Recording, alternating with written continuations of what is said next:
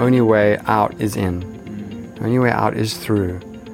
And we can speed that process up through certain practices. But you will have to confront that at some point. The inner beliefs, you know, the inner emotions, the inner feelings that are holding you back from experiencing the kind of life that you want. Ladies and Gentlemen, Dr. Alex Sky. Alex lebt in Ubud auf Bali, wo ich ihn beim Jaya Festival kennengelernt habe, und zwar bei seinem Talk zum Thema Mysteries of Life, der mich sehr inspiriert hat. Ich habe ihm richtig, richtig gerne zugehört und deshalb freue ich mich jetzt sehr, das Vergnügen mit dir teilen zu können. Herzlich willkommen zur 113. Podcast-Folge von 1000 First Steps, deinem Podcast für das Größte in dir.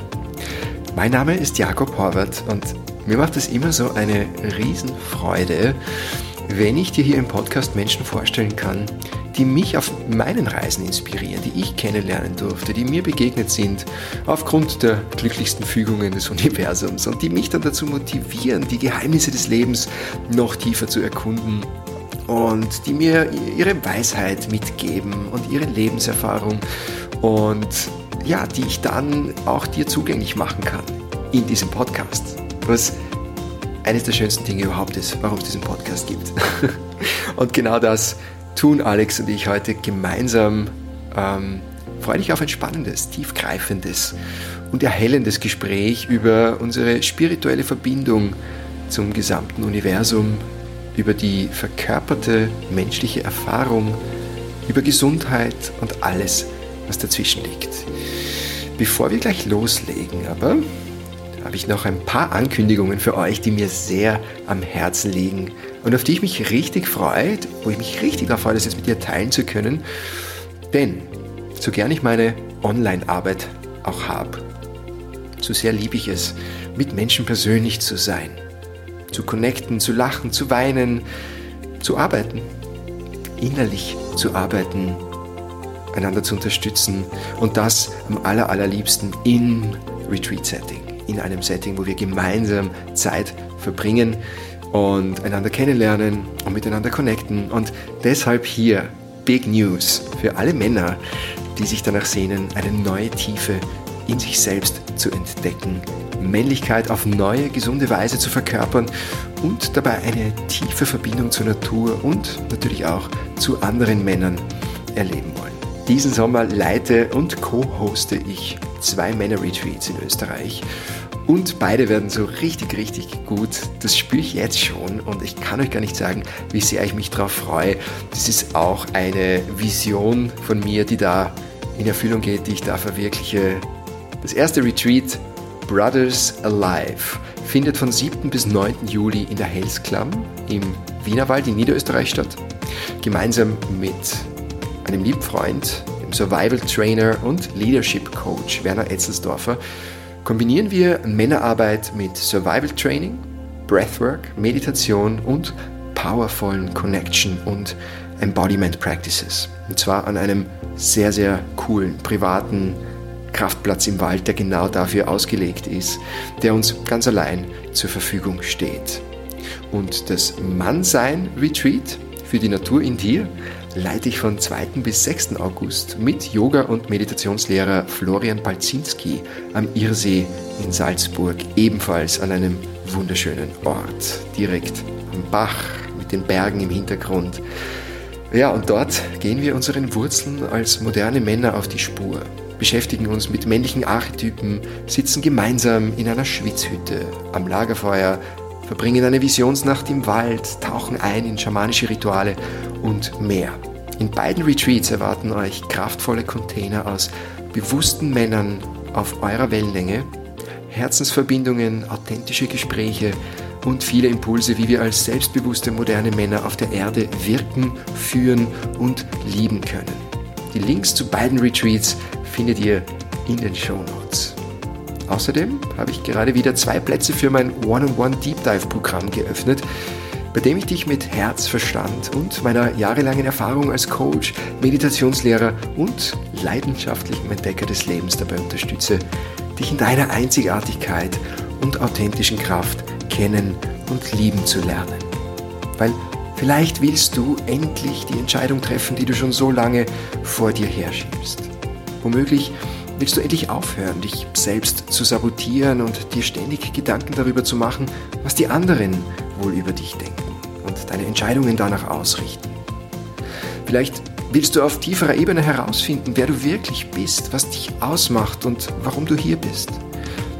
Vielleicht magst du Blockaden und Limitierungen lösen, die dich schon viel zu lange davon abhalten, selbstbewusst deinen eigenen Weg zu gehen, deine Träume zu verwirklichen und dein volles Potenzial zu leben, das die Welt so dringend braucht. Und wenn du bei diesen Worten Resonanz spürst und dir bei dem einen oder anderen Satz jetzt gedacht hast, ja, das würde ich doch so, so gerne endlich verwirklichen, ins Leben bringen, ändern in meinem Leben. Verantwortung übernehmen für mein Leben, für meinen Herzensweg, für meine Träume und Visionen, dann lass uns einander kennenlernen und schauen, ob wir ein energetisches Match sind. Du kannst dich mit einem kostenlosen Discovery Call für die dreimonatige Coaching-Reise mit mir bewerben. Und auch dazu stelle ich dir den Link in die Show Notes. Und jetzt zurück zur heutigen Podcast-Folge, zurück zu Alex Sky, der in Südafrika aufgewachsen ist, in Kapstadt, wo er immer schon gerne viel Zeit im Wasser verbracht hat, in der Natur, wo ihn seine unbändige Neugierde viel lesen hat lassen, viel lernen und studieren hat lassen und er hat sich dabei immer wieder unzählige Fragen übers Leben gestellt, vor allem an seine Mutter damals. Und in seinen ersten elf Lebensjahren hat es vorrangig nur ihn und seine Mutter gegeben, denn dann erst hat er seinen biologischen Vater kennengelernt. Und seinen ersten spirituellen Kontakt, an den er sich gut erinnern kann, beschreibt Alex ähm, im Alter von sieben Jahren erlebt zu haben. Sein Leben war und ist geprägt von der Suche nach einer Wahrheit, nach Wissen. Und besonders interessant auf diesem Weg ist für ihn dann die östliche, die fernöstliche Weisheit geworden, bei der Suche nach dieser allumfassenden einen absoluten Wahrheit.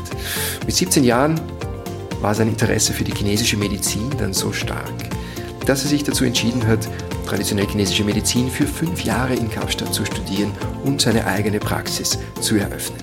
The law of correspondence is the first one that needs to be worked on before the law of attraction and manifestation. So when I realized this, I realized I could never have everything and anything that I want outside of myself until I manifest that inside of myself, which means doing the inner work. You know, it means to do the shadow work, it means to do the cleanup work. Wir sprechen über die Praxis des Non-Attachments, welche Facetten die innere Arbeit haben kann, um Yin und Yang in Balance zu bringen und Licht wie Schatten in unser Leben zu integrieren.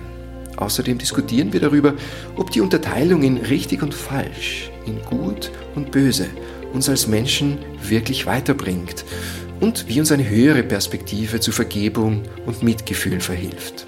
Selbst gegenüber Schwerverbrechern und dem, was wir allgemein als böse bezeichnen.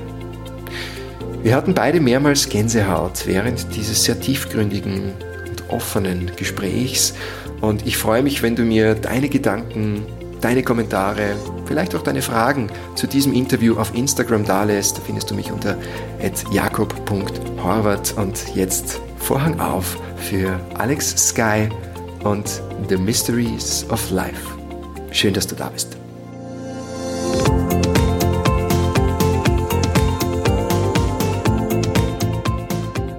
Cheers. Cheers, brother. Cheers. Good morning. Good morning. Selamat pagi. Selamat pagi. Drinking sweet, amazing fresh coconut Kelapa water with you, Alex, on your beautiful terrace here in your home in Ubud. Good morning. Good morning, brother. It's so good to have you on the podcast. Welcome. Mm, thank you for coming here. Appreciate it. Oh, it's just three minutes from my place. Literally, we are almost neighbors. It's like almost all parts of, of Bali are, you know, three or 30 minutes away. yeah, right. It's like, it's not three minutes, it's three, 30 minutes. If it's not 30 minutes, it's three hours, and there's nothing further than that. So right, and depends on the traffic too. It does depend on the Yeah, traffic. it gets a bit crazy these days.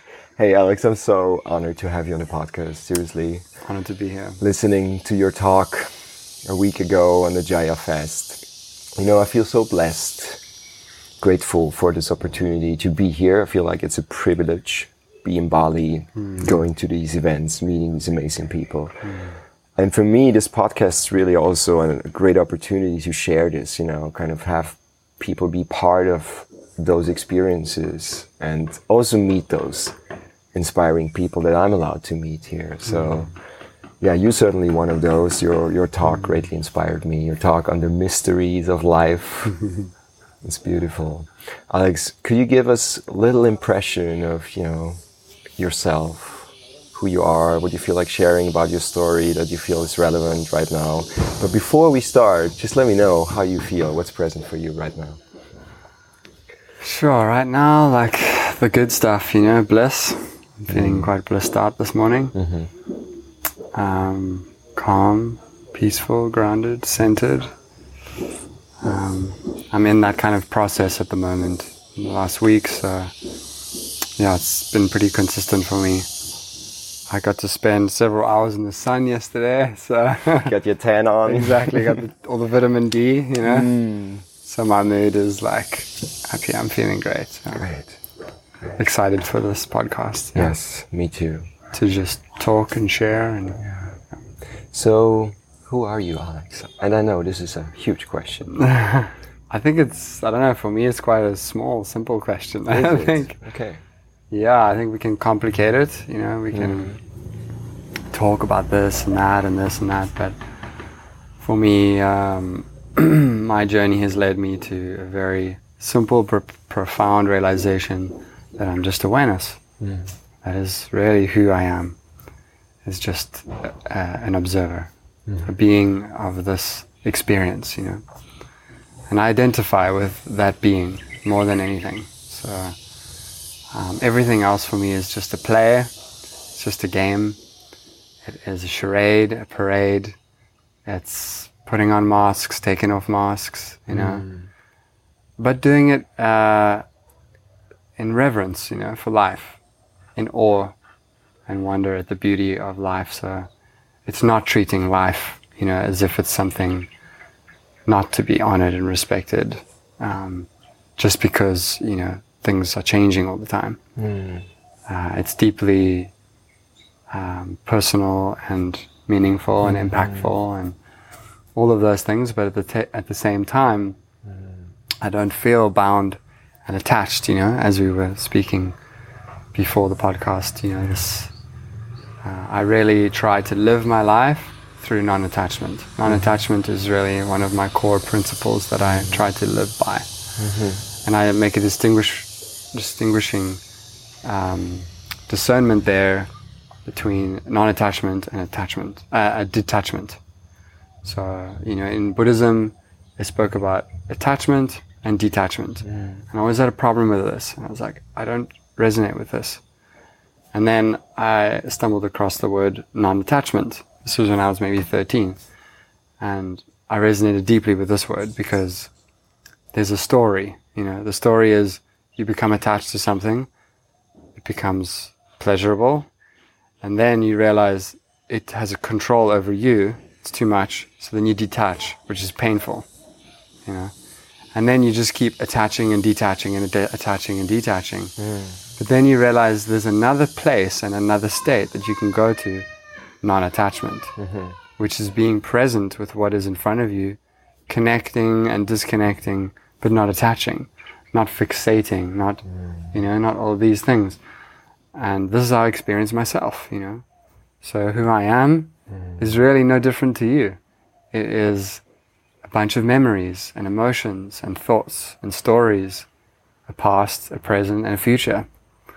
But what I identify with is the observer, the witness, which allows me to connect to source mm. and stay connected all the time and be a channel and be a conduit, you know, for for greater truth, for um, for insights, for wisdom, for all of these things. Because I just want to be of service to humanity. So mm. it's beautiful. It reminds me of um, when you think about yourself, let's say 10 years ago or like 20 years ago, like, or as a child. It was the same observer it was the same awareness. Uh, it was the same soul that was looking out into the world through the senses. Could you take us on a journey into your life where you realized okay, things were quite different for you at that time, and it helped you to realize what you just shared. So I had some what I feel are very very profound experiences when I was a toddler, when I was a young child. You grew up in South Africa, right? I grew up in Cape Town, South Africa, um, and I always had a very deep connection to nature, deep love for nature, for the elements, you know, for the ocean, for water. I used to spend a lot of time in the water, for the wind, for trees, plants. I used to climb a lot of trees, um, and I was fortunate enough to be taken into nature a lot by my mother. Um, I was mostly a single child for most of my life till the age of like 11. I never met my biological father until I was 11. So it was just my mom and I. Um, had a lot of really great childhood friends. We would connect a lot in nature together. So I spent a lot of time outdoors.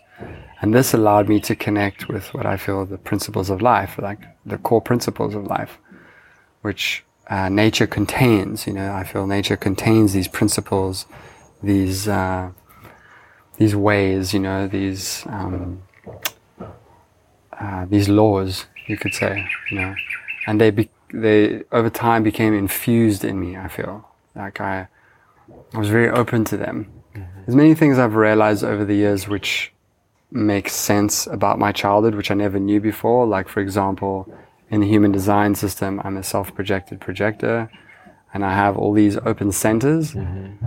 These are the only two chakras or centers that I have defined, which means they The spin throat and the heart. the throat and the heart, yeah, and the G mm-hmm. center. So they have their own defined spin, mm-hmm. but the rest are responding to the environment.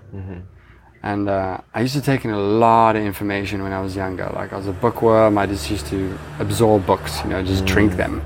I'd just be spending time at home just drinking books. And if I wasn't doing that, I was um, in trees, you know, just climbing trees, hanging out in nature.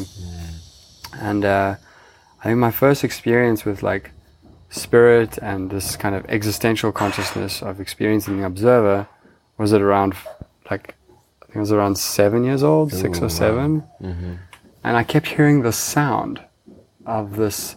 It was like a sound that would translate as a feeling in my body, and it would happen when I was like often tired, uh, like exhausted, but and just relaxing, you know. So I'd be like playing all afternoon on the in the playground in the jungle gym with kids, and then I'd just be like lying somewhere, uh, or like hanging off of the jungle gym, you know, and then I would experience this sound body motion, mm-hmm. which uh, I can only describe as like a like a sigh. It was like a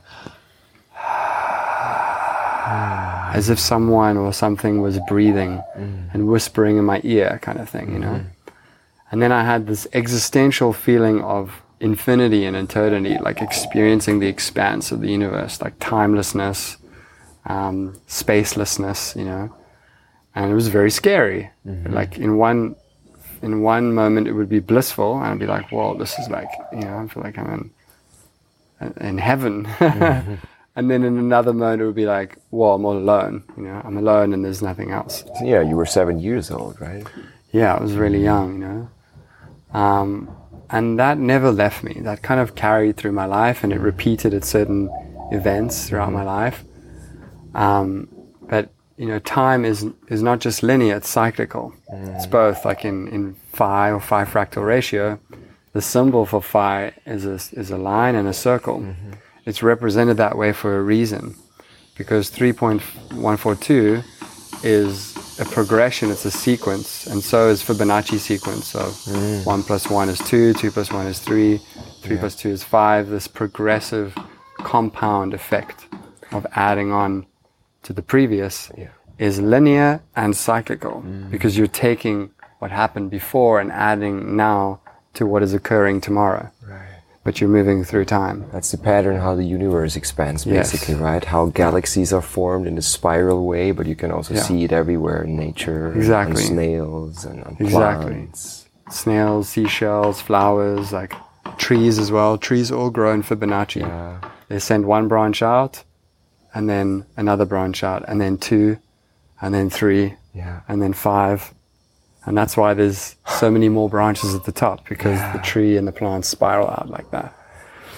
And I ex- experienced this in my life, you know, like having deeply spiritual events and then having deeply confusing human experiences that would contrast that, you know.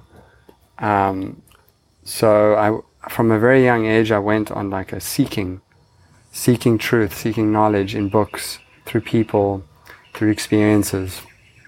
Um, somewhat isolated, somewhat solitary, but um, my birth sign in astrology is Leo, so I'm like I'm actually quite social. I love being around people. But my moon is in Scorpio, so I love to like retreat and just be with my thoughts and emotions and experience them, you know, and and read books and experience what those evoke in me as well. So yeah, like from a young age, deep interest in nature, spirituality, the meaning of life, constantly asking all these questions. I used to exhaust my mom with all the questions like, why are we here? And what's the reason? And what's the purpose? But what is it all for? You know, like, What did your mom say? What, I how did you freak respond? out. Like- my mom had this amazing library of books, so she would just be like, "Here, read this book," you know, or like, uh, she's like, "I don't have an answer for you," or Could you just go you play think?" with your friends? yeah, pretty much. She would feel that way sometimes. um, yeah, and then that led me to you know Chinese medicine. When I was 17, I kind of like came across this family friend, this young guy in his 20s who was studying it, and he uh, he was like he was like seven years older than me. He's a good friend of mine now, and he had one all this all these notes from his classes and this fat textbook, and I was to borrow it, and I borrowed the textbook, and I fell in love with Chinese medicine at 17. So I started biology in grade 11 and last term of grade 11, and uh, you know you're supposed to have done it from grade 10, from standard 8. I went straight into it at the end of standard 11, uh, and then uh, sorry, end of standard 9, grade 11, and then grade 12, standard 10. I just like studied biology just to get into Chinese medicine, and I got in. And then from year one, I was just I was hooked. So I you was like- really wanted it, huh? I really wanted it. Yeah. What hooked you in Chinese medicine? What's what's for people who have maybe heard about it but don't really know what it is? What's the fascination for you about Chinese medicine? So, yeah, I've always had an interest in, in Eastern philosophy. I did martial arts from the age of six. I've done like karate, judo, Muay Thai from 11. I did for 17, seven years. I did Kung Fu for seven years from uh, 17 to yeah, 24. And um, I've always been interested in the Eastern way of thinking. It's always fascinated me, you know. But I'd never gone that deep into that theory because uh, the Chinese people, the Chinese government, the Communist Party is very good at keeping their their knowledge secret, and they don't actually want the deeper um, truths of Chinese medicine and the insights to to land in all parts of the world. They actually want to hold it for themselves. Because they know how powerful it is. Yeah, exactly. They know how like precious it is, you know. And it's imbued in their philosophy of Confucianism and Taoism that when you have something very precious, you don't just show it off to the world because then everyone's going to want it, you know. So I was lucky to have found this university in, in Cape Town, University of the Western Cape, School of Natural Medicine, where they have Chinese medicine, a five year degree. Uh, the main and almost only reason they have that there is because of the uh, the relationship between South Africa and China. You know, they have these very strong, strong relationship, and it's because of the herbal medicine. China was very interested in South African herbs, local herbs, and figuring out the properties, quantifying, and then exporting to, to China. So it was a mutual relation, mutual, mutually beneficial relationship. You know. Um, so when I came across this deep knowledge in this textbook, I was like, oh my gosh, this is something I've never come across before, and it just blew my mind. You know, it uh, it blew me into a whole nother paradigm of perceiving reality, of uh, understanding and experiencing reality. You know, in a way I'd never experienced before, and that's what hooked me. And then by year one, I was just fascinated with the system because it was so deep and so complex and so complete, so whole. and holistic that I was like, wow, this is this is a real way to heal people, to bring people uh, sustainable, long-lasting healing, where you actually see results. You know. Could you give us an example to understand better what it is that was so deep, so profound, and so complete for you? So it began with yin yang theory, like just understanding the complexity of the yin yang. You know, most people look at the symbol and they're like, ah, balance, you know, but it's so much deeper than that. Um, so the original uh, symbol of um, yin yang is two koi fish that are swimming around each other in a pool. And it's represented either by a white and black koi fish or uh, red and white, or red and black or orange and black, the colors have changed. And the eye of the one koi fish is the color of the other koi fish. And so they contain within them a part of each other. So one of the fundamental principles of yin yang theory is that everything in nature is balanced, right? Everything is balancing each other out. But at the same time, everything contains an aspect of each other. And this plays on holographic theory within quantum physics and modern, you know, modern theories in physics and particle physics and uh, energetic physics is that um, in holographic theory, the part contains the whole, and the whole contains all parts of that whole. And in yeah, Which is what spiritual traditions try to tell us since Exactly. thousands of years. Right? Exactly. But when it's represented as something two dimensional, it's a concept that's much easier to grasp. Mm-hmm. And this is why I feel the Chinese have, you know, placed such an importance in creating these written theories and these intellectual theories on the nature of reality and existence because they're easier to grasp. Mm-hmm. Because when you begin reading the words, it begins to make a shift in your consciousness, mm-hmm. in your understanding of your own emotions, your inner world, your outer world, that shifts you into a whole new state of existence, of being. And I mm-hmm. felt this happening in me, and it was profound. How did you feel that? Yeah, explosions of energy, bliss, waves of like, like you know, shivers and tingling. I'm getting it right now, like kind of mm-hmm. like down the spine. You know, this feeling of electricity, these waves of emotion, of bliss, of joy, of truth. You know, it's like realization of the nature of things, which I was ignorant of before. Mm-hmm. So it's going from ignorance to understanding. I love how you say the inner standing. I think you mentioned it for the third Yeah. time now. What's inner standing for you compared to understanding? Yeah, so for me, understanding is like receiving information from, you know, an authority. It's like the knowledge you get from uh-huh. the, you know, uh, the media oh, and, you know, the, the kind of like laws that are laid down by the government. Mm.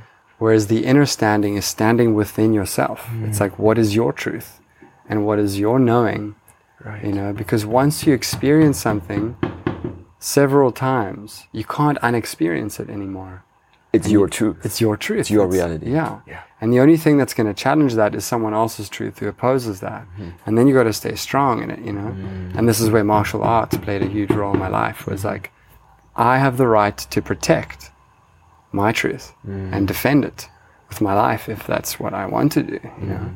Because I have free will, you know? Mm-hmm. And, uh, and these principles are for me at the at the basis, the foundation of a healthy society. Because if every human being doesn't feel this way about themselves and their own life, they're going to be susceptible to control, to influence, to mm-hmm. manipulation. Mm-hmm. And we see this in almost every country in the world playing out in all different kinds of ways, you know. Yeah. But yeah, that's what led me to Bali was to live a life more of freedom. Because the paradoxical irony of me living here is that many of the people who live here in Bali live under control of the government, but not as a foreigner. Because you're outside the system, you know. Much in You the mean same way. Balinese people live under the control of the authorities, of Ah. the government? Yeah. And as a foreigner, you live a pretty free life. Yeah. Yeah. Yeah, so the Balinese kind of encourage you to learn their ways and to practice their mm. ways, and I do. I'm very open to that, but I'm not going to become Balinese. You know? Mm-hmm. I'm going to always be me and stay who I am. And so I bring a different gift to Bali itself mm. because I'm coming from another land with another energy, infusing that into this land. Mm. And I know that the land is grateful for that because that is what this land wants. It's, Bali is very much a place um, for the ascension of humanity. I feel that. It's it's an international holiday hotspot. It's attracting people from all kinds of walks of life, and it's bringing their consciousness, their microbiome, their bacteria, their viruses into this environment. It's a cooking pot, you know. It's a soup, a salsa. It's a chemical, mm, intellectual, spiritual experiment, a massive one going down here in Bali, and it's powerful. I think the energetic exchanges going on, the software upgrades that are occurring inside of us, outside of us, mm. the physical upgrades are like nowhere else on the planet. Yeah. And it's actually spreading mm. because people are coming in here, they're gaining something, they're giving something, and they're taking something back with them. You know?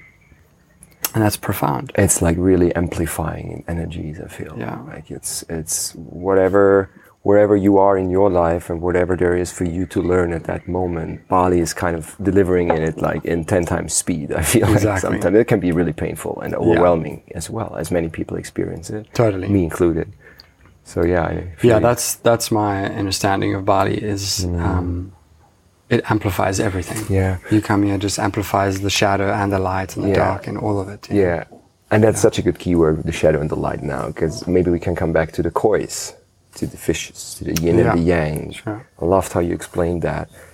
How would that apply now into everyday life, into our human experience of pain and pleasure and light and shadow, and this grander awareness of the part is the whole is in the part and the part is in the whole, or as Rumi puts it, you are not a drop in the ocean, you are the entire ocean in the drop. Hmm.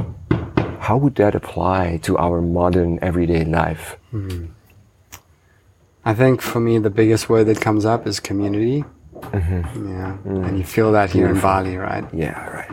Um, I think that's as Westerners, that's something that we've become very deprived of and scared of. Mm. We fear community because community means giving something up. Mm-hmm. You know, giving up a part of your freedom, or mm-hmm. giving up a part of your time, or giving up a part of your, um, or sacrificing something. You know, for someone else, or something else. And the Balinese don't fear that at all. They know that that is an integral part of life. It's probably the most important part. In one sense, we're monkeys, right? We're part of the ape family. Um, we have the same kind of anatomy and physiology internally and externally. We're just more intelligent. And when you observe them in the wild, they are always together. They're in troops, right? Almost all animals occur in groups. And um, there's, a, there's a beautiful, um, you know, example, tragic, painful, but beautiful, uh, in the documentary Jane, you know, on um, what's Jane's last name? She spent time with like the chimps, you know, Oh. Jane Goodall. Jane Goodall, yeah. Yeah.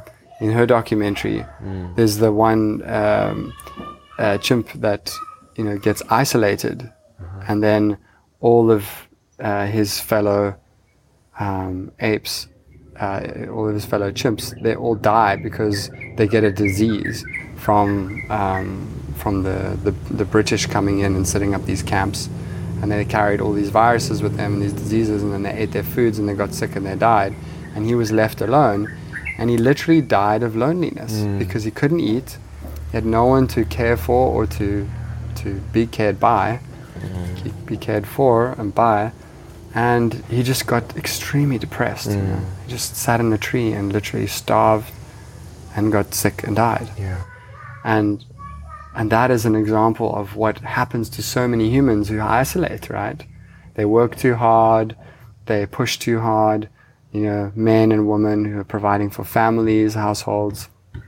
Maybe they work a very important job position, and they take their work too seriously, and they just spend their whole life working, and they become isolated. Their life loses meaning because they don't enjoy, enjoy their life anymore. They have no more joy. Mm. You know, there's no more joy. They're empty, and then they don't see the point in living anymore, and they they just want to end their life. You know, mm.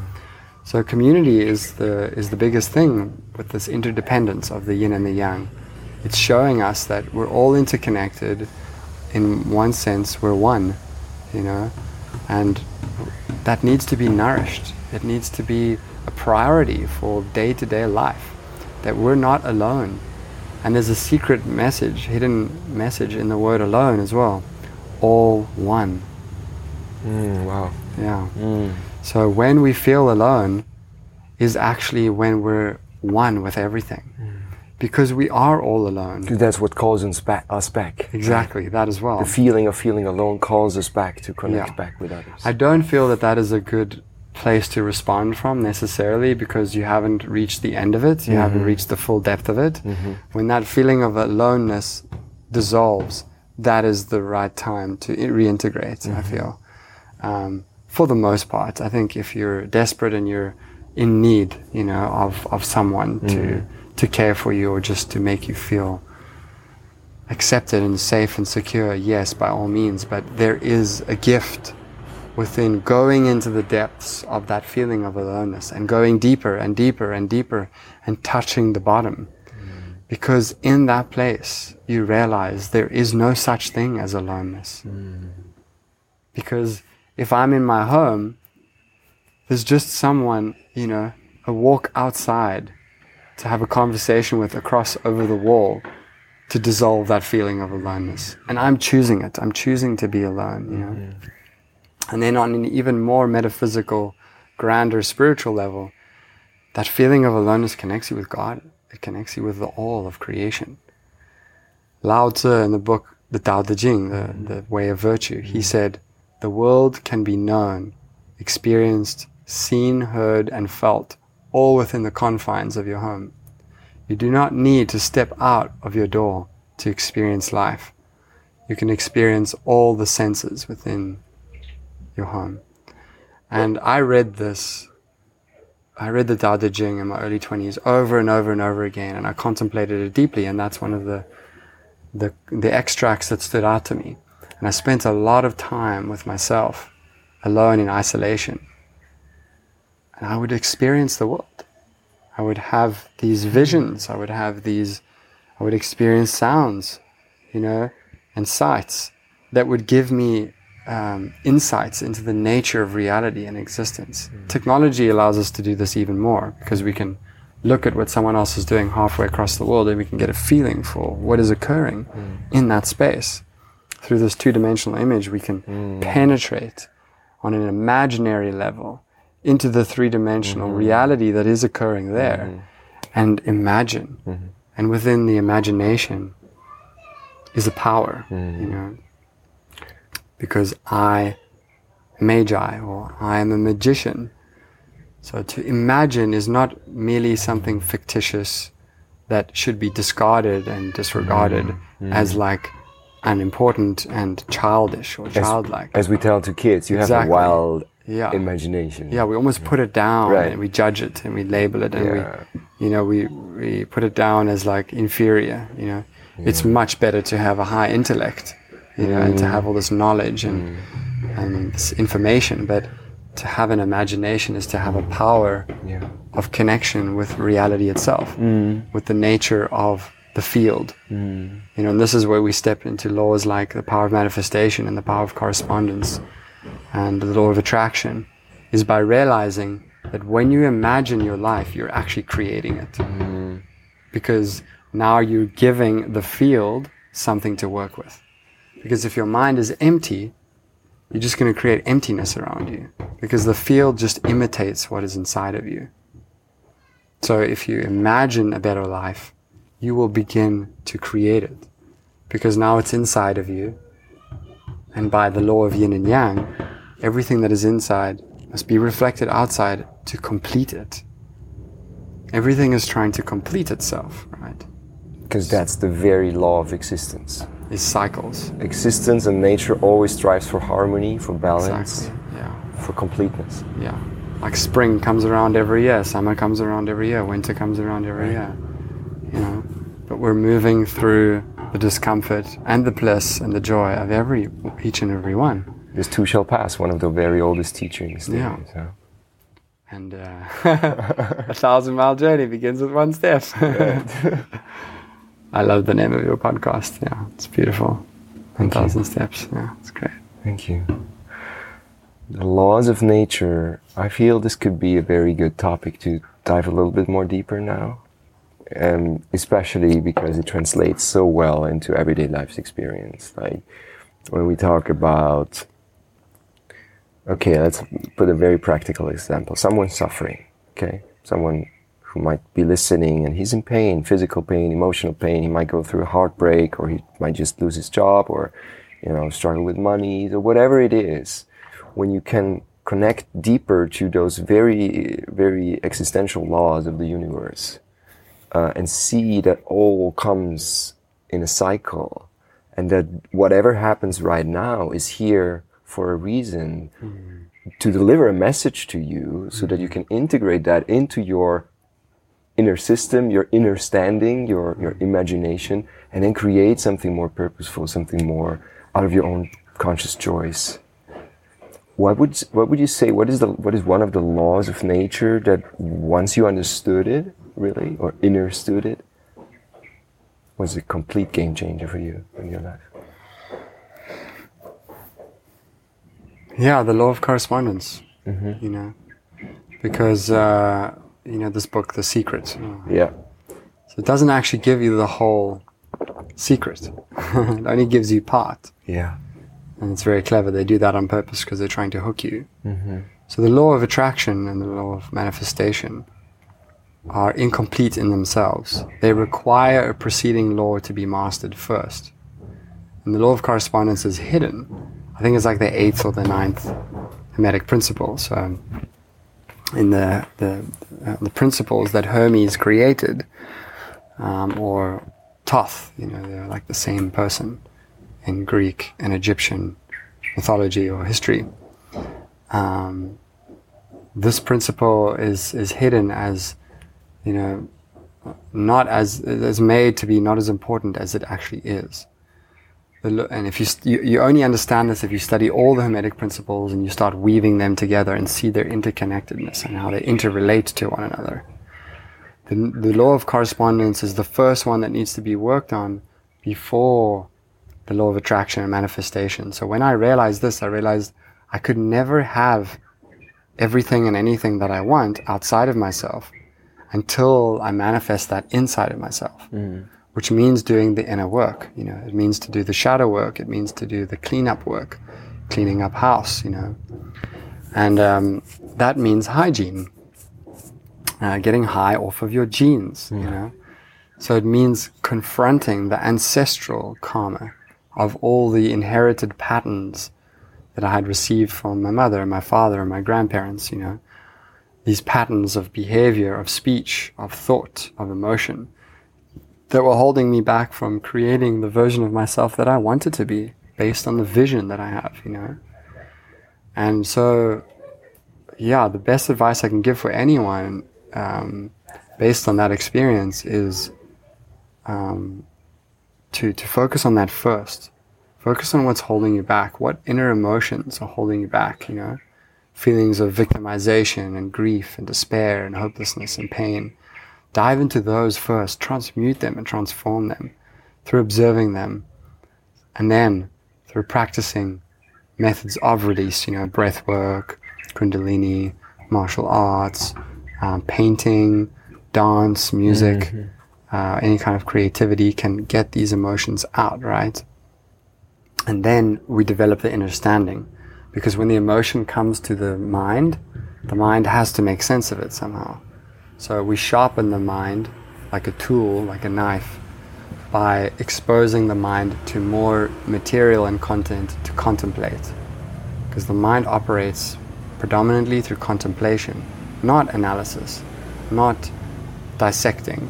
Like these methods of um, mentality and mentation are purely for practical methods they're a form of masculine thinking, mm. right? Whereas the feminine way, which is predominant, should be predominant. That's why That's where the word right comes from. To be right or correct is to use your right brain, not your right hand.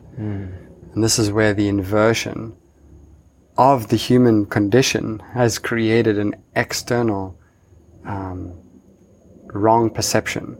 You know, because to use your left hand is actually right. It's right brained. Mm-hmm. It's correct to use your left hand because the left hand is the is the yin part of the body. It's the mm. feminine, mm. and to act from the feminine is to act from gentility, for, to be gentile, to be soft, to be caring, compassionate, understanding. Mm. To act from the right is to act with aggression and dominance and control and all these things.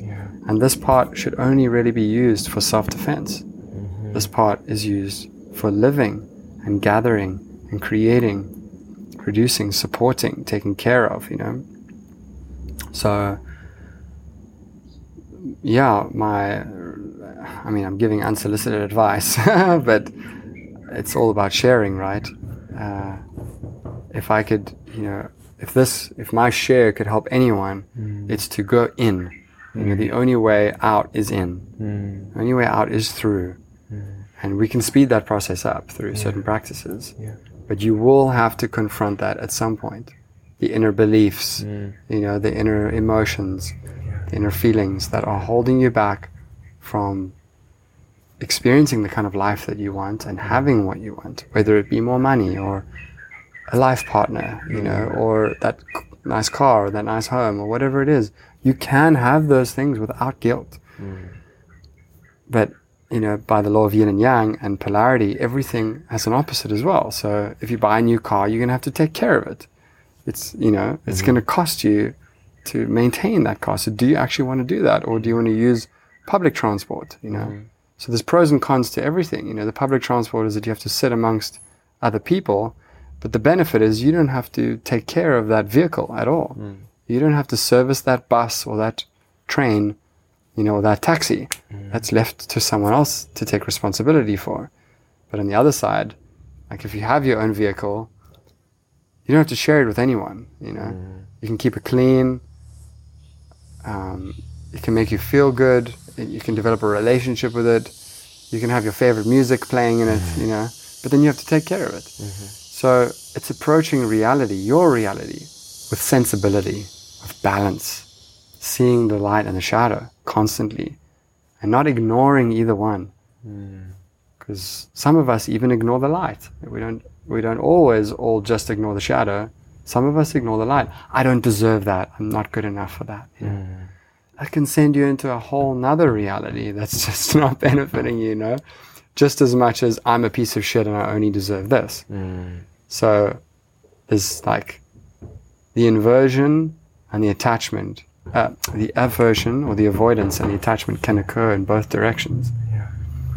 But like one of the main Buddhist principles, basically, right? When Buddha said this is where all suffering comes from, either the aversion or the attachment Yes. to whatever is, Yeah. because everything that is, and if I understand that, cor- that correctly, I try just try to rephrase that to give a different different perspective. It's like there is no right or wrong, Mm-hmm. right? It's like it's like everything has its light and its shadow, yeah.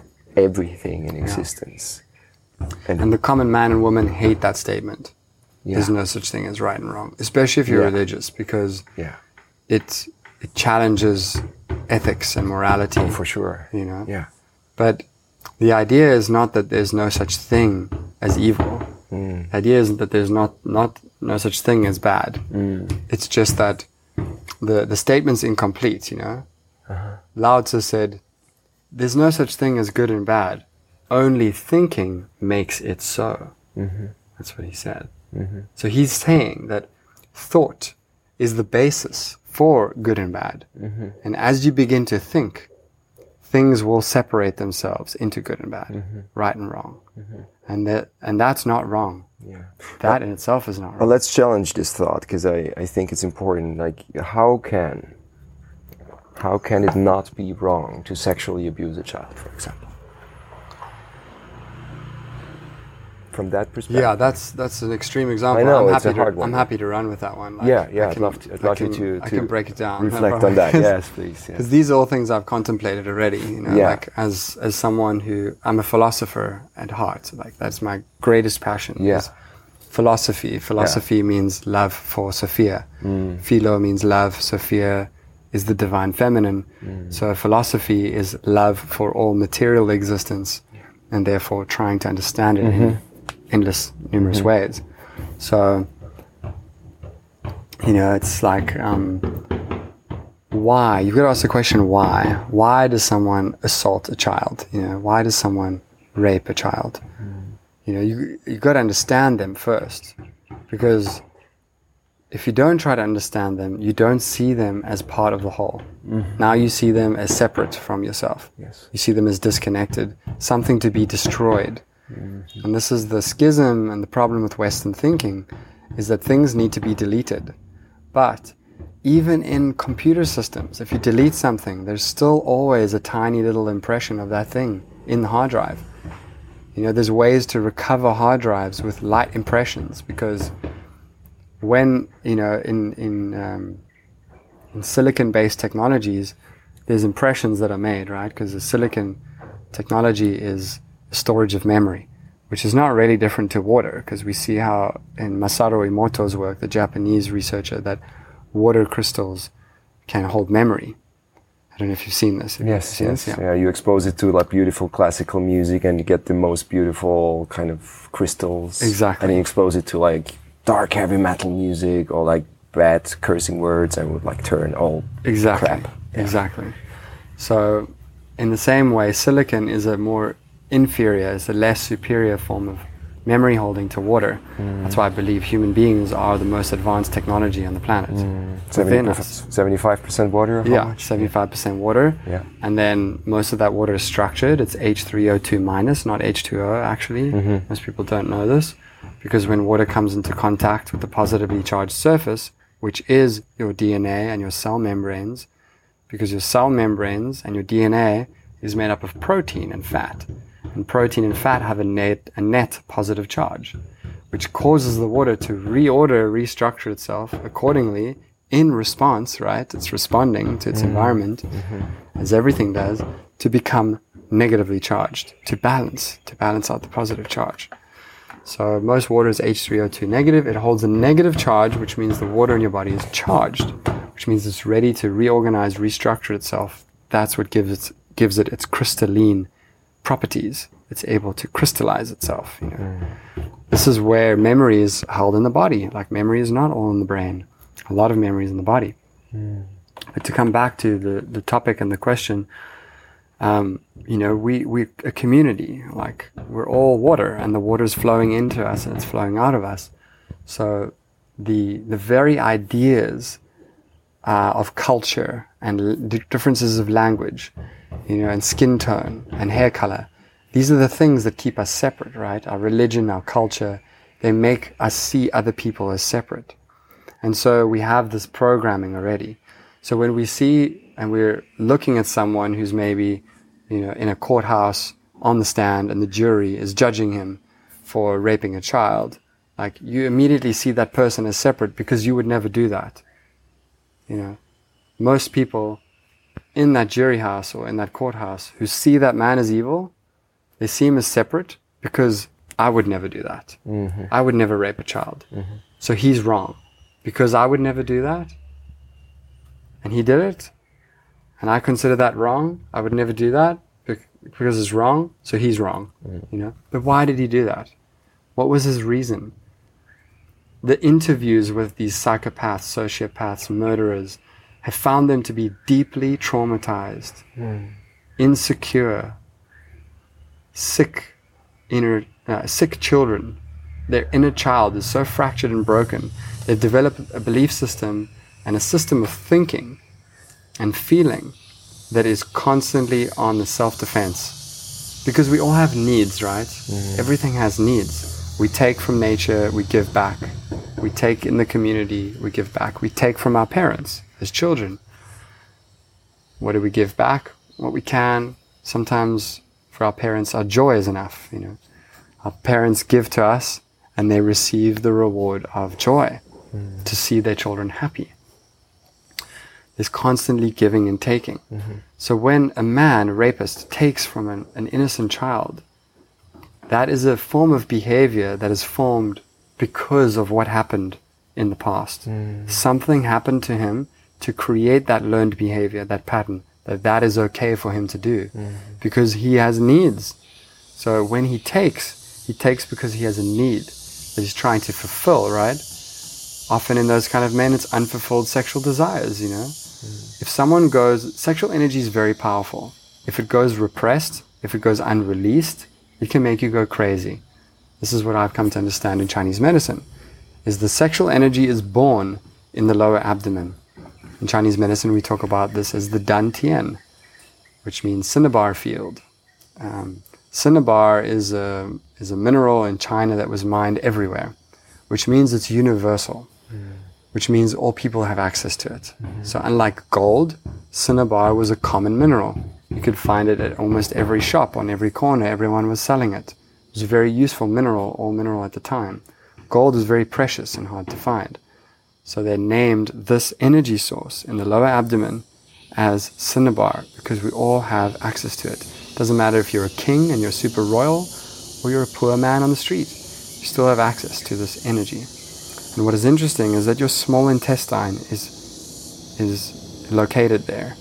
So this energy that you're drawing on, this kundalini, this sexual energy, this life force, this inner fire, right, that is building the red flame. We call it the red flame as well. It's this heat, this infrared heat, this uh, metabolic heat that is built up in your lower abdomen, generated from your small intestine, your sacral chakra. That is your sexual fire. If that goes repressed, if it goes unreleased, unredirected, if it becomes stagnant, bottled up, it creates anger, rage, resentment, bitterness. It causes you to act out in ways that are completely illogical, unconscious, reactive, and in a way, you could say self protective and defensive because that energy is now eating you up inside. It's injuring you, it's hurting you, you know. So people who become distorted in their mind, who don't, de- don't develop the right ethics and morals to behave in the right way, which is right, feminine, it's right brained, right? To do the right thing is to think in the feminine way, which is all inclusive. So, what is incorrect about the thinking and the behaviors of a rapist is that they haven't actually imagined what it's going to be like for that creature or that person or that thing to experience itself doing that thing to it. Mm, They didn't bring the compassion to that other Exactly. being, otherwise they wouldn't do it. Because they don't have the capacity. Yeah. Because that is something learned. learned. Right. It's a learned behavior, right? Yeah. So a lot of Gives me these goosebumps when I Yeah. listen to that. Yeah. And this that it brings me back to a saying by Lao Tzu in one of his teachings in the Tao Te Ching, which is, "The good man is the bad man's teacher, mm-hmm. but the bad man is the good man's work." Because if the good man has no work, he becomes a bad man. we all need work. We need something to do. This is why life is created the way that it is. And the bad man is the good man's work because he's triggering him. That as well. Yeah. They both become the work for each other. Hmm. And by finding healing, by the good man being rewarded hmm. for his growth, mm-hmm. for his wisdom, his knowledge, hmm. his difficult choices that he made. He chose the difficult path, you know, mm-hmm. of non attachment, of non addiction, of, you know, choosing abstinence over compulsions, you know. Then now he's rewarded with the growth of the bad man, the change, the transformation, seeing how the bad man has become a good man, a slightly mm. better man every day. And we see this in prison systems where certain inmates choose to mm. become librarians, you know, they mm. choose to read books and to grow and to philosophize and to write poetry and to change, you know. And they experience retribution, you know. Because they all have that capacity inside of themselves. Exactly. From the very, it's their very birthright of every human being. Exactly. And this is where we meet, kind of thing, right? Yeah. I think you quoted Rumi in your talk. Can you quote him again? Like beyond right or wrong, beyond good or bad. I love that quote, but I think you can quote it better than Yeah, it's quite a long one, but this is like the summarized version Yeah. is that beyond ideas of right and wrong, beyond ideas of good and evil, is a field. I'll meet you there. And he's talking about the field of consciousness. Mm. He's talking about the field of energy that is woven between all of us. So where do bad men come from? Where do rapists come from? They're a product of society. Right. They're a product of being misunderstood, you know, neglected, Yeah. shunted, Mm. abused as well. We see, and it's it's becoming more and more common knowledge in the public arena field that abusers were often abused. you know. Mm-hmm. We see this with like bullies in schools, like Mm. young boys who bully other boys. They usually have abusive fathers, you know, who smack them around Yeah. and tell them that they're talk down to them. You're a piece of shit. Gabor know. Mate shows that really well in in uh, the wisdom of trauma when they stand in Mm. this prison with like 200 or I don't know how many inmates in a circle, and then they like speak through a, a loudspeaker and okay, every every one of you, and they were like heavy, you know, heavy guys, murderers, uh, you know, rapists, all that, and then they asked everyone, you know, everyone who has been abused in his own childhood sexually one step forward. And like 80% did one step hmm. forward. And then everyone who has grown up without a father one step forward. And then like another 75% one step hmm. forward. And that's so touching. Hmm. It's so touching because you can suddenly feel compassion for these human beings and you can suddenly realize that like oh my god it's like even it's like touching me now I know. I'm also feeling it. I'm getting shivers and feeling a lot of grief and sadness as well. because it, it means that that if I would have made the same experiences as this human being, I would have done exactly the same. I would have raped the child, I would have murdered my wife, I would have done all the crazy things. And it's not because I'm a good person and he's a bad person, Yeah. but he has made he has I've been lucky enough to be on a different life path. That's what it basically says. So That's if part of it. That's part of it. Yeah. I don't think that's the whole truth. Yeah. Because you still had a choice, right? You still could have gone down the wrong path. Right. I've done that as well. Yeah. Like just out of curiosity and temptation, you know, Mm. living the good life, good, good, good. And I'm like, this is boring. this is too much goodness. I need a little bit of bad. Okay, take some drugs. You know, self harm, Yeah, I've been there too. harm other people. Mm. You know, we do it out of curiosity because we want to understand the light and the dark and the shadow. Mm-hmm. And this is the completion of the process of humanity itself, Mm. right? Is that we will, we're on an exploration of consciousness itself. Mm. And this is what creates the feeling of transcendence, of transcending the pain of physical reality itself. Mm. Because now we're seeing ourselves as mortal, seeing ourselves as impermanent, as not physical anymore, physical beings. And very few of us are lucky to have those experiences and those recurring experiences, those ongoing, experience, ongoing experiences, because they're very difficult to integrate as a human being. But yeah, I feel the sadness of that. I feel the grief of that. It's sad, you know, that there's so many men who miss out on having a, an amazing father. And uh, my grand, I never had a father, you know, up until the age of 11.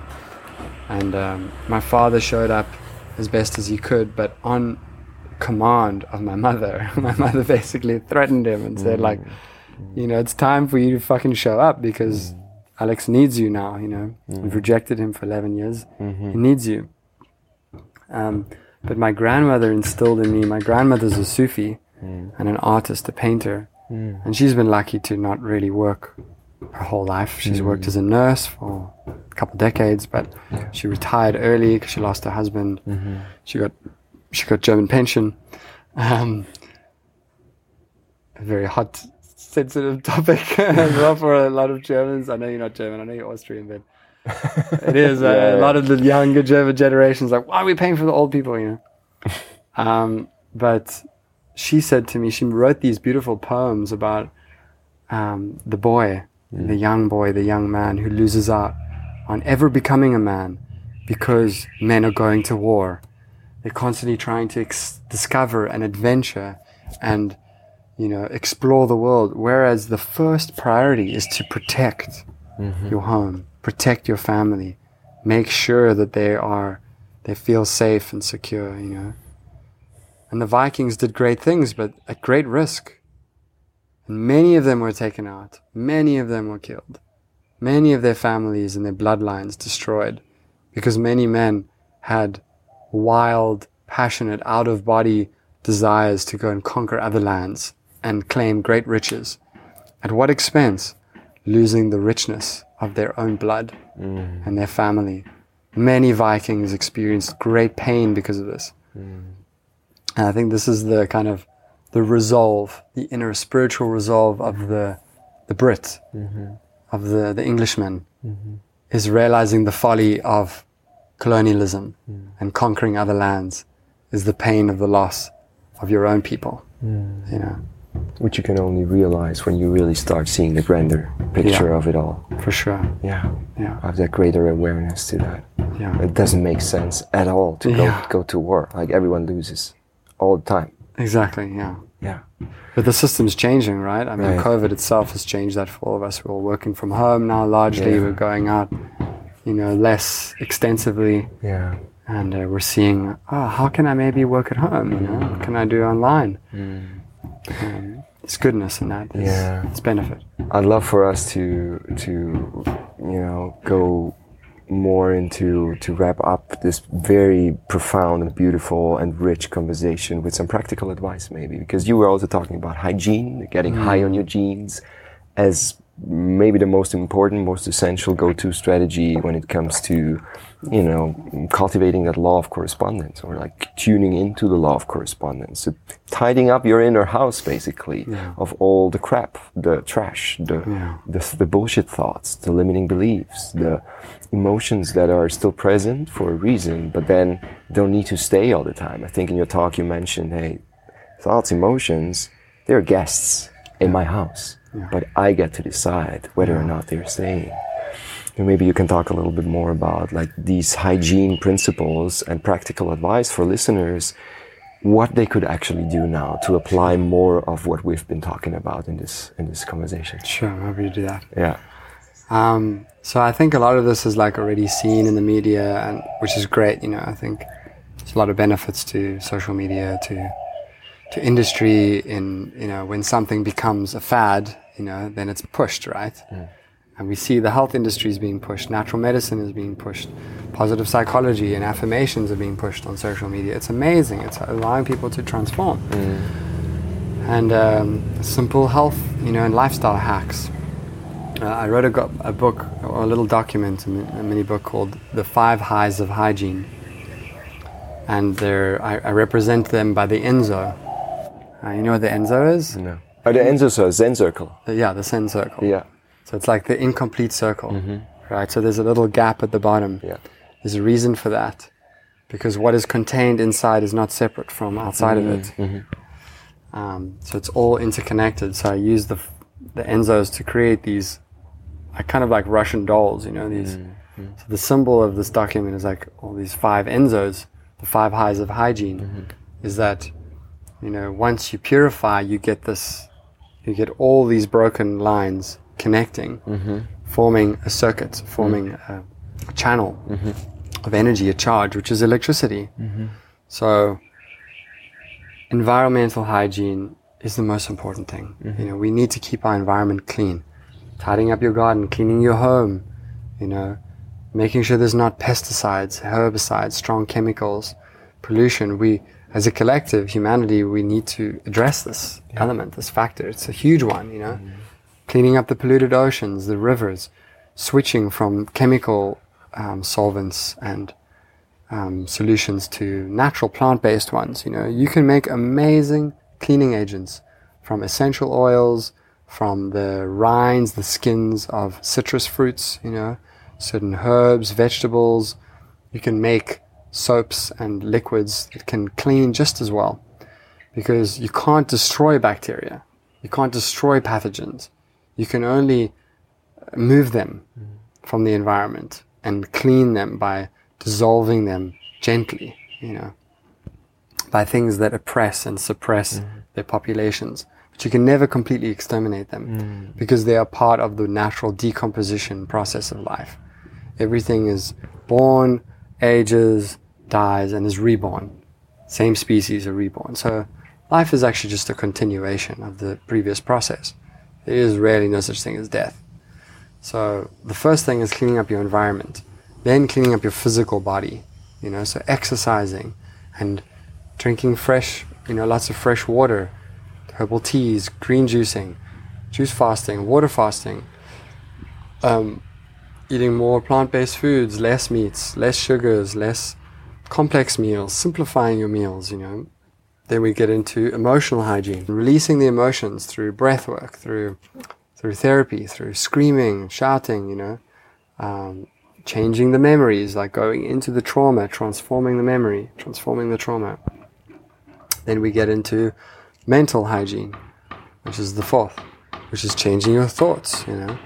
So it's working on affirmations, observing the negative thoughts, not attaching to them, not reacting to them, not identifying with them. Many people identify with their thoughts, you know, because of the past. We like act in a certain way, and then we have the thought of acting in the same way. Now we think we are the thought. Whereas the thought is just allowing for the continuation of that behavior because the body works on repetition.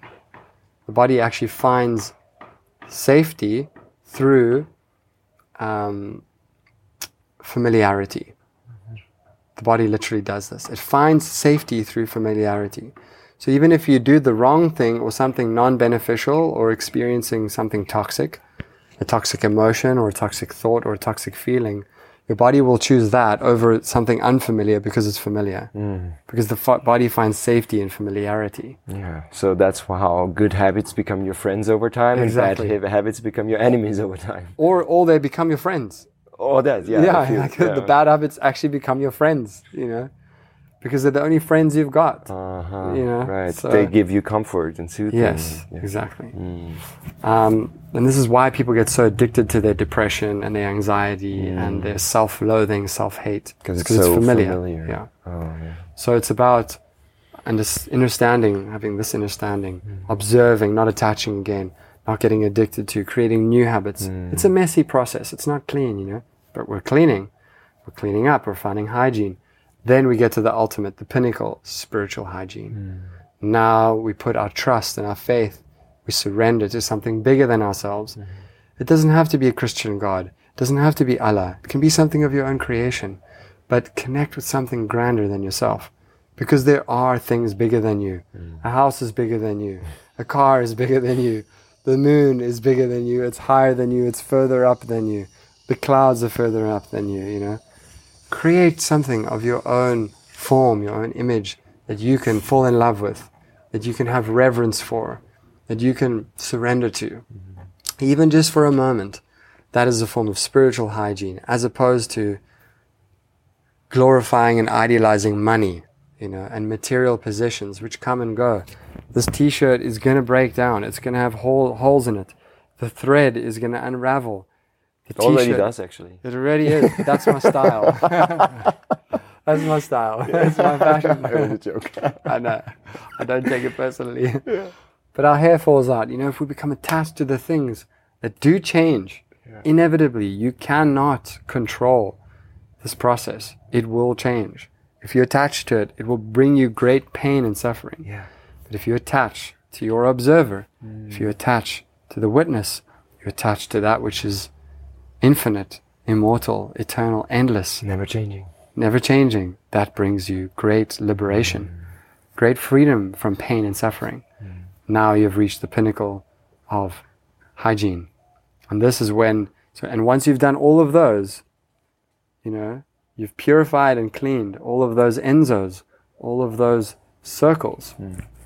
So for those who don't know what an enso is, E N S O, look it up. An mm-hmm. enso, it's the Zen symbol, and we connect them all together and we get this channel, this line of energy. Mm. And this is your Kundalini. It shoots you up mm. shoo, to the spiritual realms, and this is when you experience bliss. Mm. This is when you get goose pimples. You can see my goose pimples. My hand, my hairs are standing on end Yeah. Because I'm talking about something that is very real for me. I experience it. It's truth. I'm mm. experiencing this bliss right now. I'm feeling the bliss mm. because my system is clean. My body is clean. Mm. My mind is clean. My heart is clean. My intestines are clean. I've been doing the cleaning. the environment's clean. I mean, you can see us, you know, I sweep the floor every few days. You get some ants there, but Yeah, for sure. I don't sweep every morning. Then I get fanatical and obsessed, right? yes. I like to sweep every second or third day. Yeah. It creates non-attachment. Then these are very simple and practical things that everyone can do, you know, mm. that can bring you to greater and greater spiritual hygiene. And when you do this, your genes, your DNA starts spinning Yeah. literally starts spinning. It starts producing sound, vibration in your body. And this is what the monks talk about. They don't need to take psychedelics and LSD and MDMA to have these experiences. They have them all the time in their mm-hmm. meditations because deep stillness and deep presence and in and connectedness with self creates a spiral of energy. Mm. So the phi, the line, and the circle is a two-dimensional representation of the spiral. The spiral is a three-dimensional representation of the phi. Mm. And everything is spiraling into itself and out of itself, coming back in mm-hmm. and back out. That's literally what we talk about when we talk about vibrating on a higher and higher frequency. So you get more in tune with the higher frequency that's surrounding you everywhere. Yes. And that's how you get your signals. That's how you Yes. know with a full body response sometimes if something's right or wrong. Because you get just freaking goosebumps. Yeah. Because you know it's true for you. Yeah. Yeah. Resonance and dissonance, right? Yeah. Harmony and disharmony. Yeah. Like, none of these things are bad, these depression, anxiety. They're taking us into states mm. that are showing us the opposite of what we want, actually. And what is bringing greater bliss and mm. greater joy and greater pleasure, you know? And everyone has access to this, you know? Mm. and this hygiene is going to get your genes high and it's going to get you high off your genes. And that is the secret code of the word hygiene for me is hmm. getting high off my genes because I purify my DNA through terrain theory, hmm. through understanding that my environment is constantly changing and hmm. therefore it is informing me on how to grow and change myself and to become better. Beautiful. Thank you so much, brother, for this conversation. It's a pleasure. Thank you. Appreciated that so much. Diving into those fields, kind of flowing around between all the different aspects, and I feel you were weaving it together in such a beautiful way to really have it applicable and, and understand it on a more profound level in, in, in life itself, like in mm. your you know human experience here on this on this planet Earth, in this vessel, and this beautiful body that is such a highly advanced technology, isn't it? Actually, Yeah, I don't sew or knit. I wish I did, but my mom is is a is a designer. Yeah. fashion designer and a, um, a, a costumier. She makes costumes for like theater. You know, mm-hmm. so I've I've been witness to all kinds of creations, and that's a weaving process, right? So mm. I feel like one of the gifts my mom gave me was to show me that everything is woven together. You know, even the things we cannot see, mm. they're all woven together. Life is a tapestry. You know. Um, I think that's why we love to look at tapestries on the wall, you know, because it's such a work of art. It's like mm. you see this painting that someone has woven. It's mm. like it's a it's magnificent. It's a miracle how mm. someone managed to create a picture from weaving colorful thread. You know, mm-hmm. that's life. I feel like consciousness and God and the all mind, the you know the super conscious mind that is that exists without a brain, without a body, in in matter itself on a quantum level, is guiding all of us to these experiences, you know, to these synchronicities and these serendipities of, of that create wonder and awe and like, wow, how did that happen? You know, that's a miracle. Mm. It's it's organizing all of this all the time. The the AI, or whatever you want to call it, whatever labels the mystery of the life. mystery of life, you know, the Tao, the way. Yeah. Thank you. Thank you, Jakob. Thank you, Alex. Namaste. Namaste.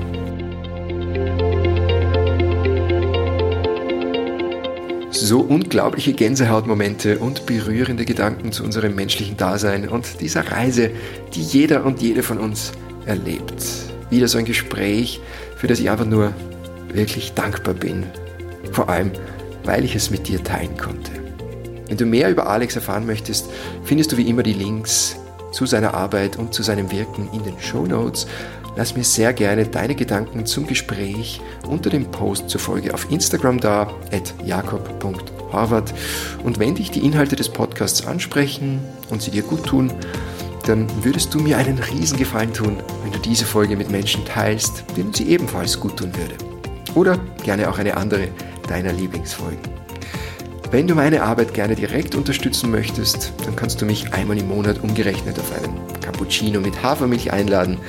Damit finanziere ich Software für den Podcast, technisches Equipment und mehr. Dazu findest du alle Infos auf soulbase.jakobharvard.com. Den Link dazu stelle ich dir natürlich auch in die Show Notes.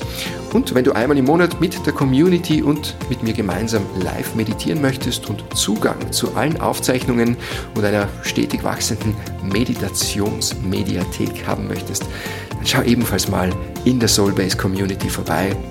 Dort findest du alle Infos zum Membership. Ich freue mich, dich dort zu sehen. Bis bald und alles Liebe, dein Jakob.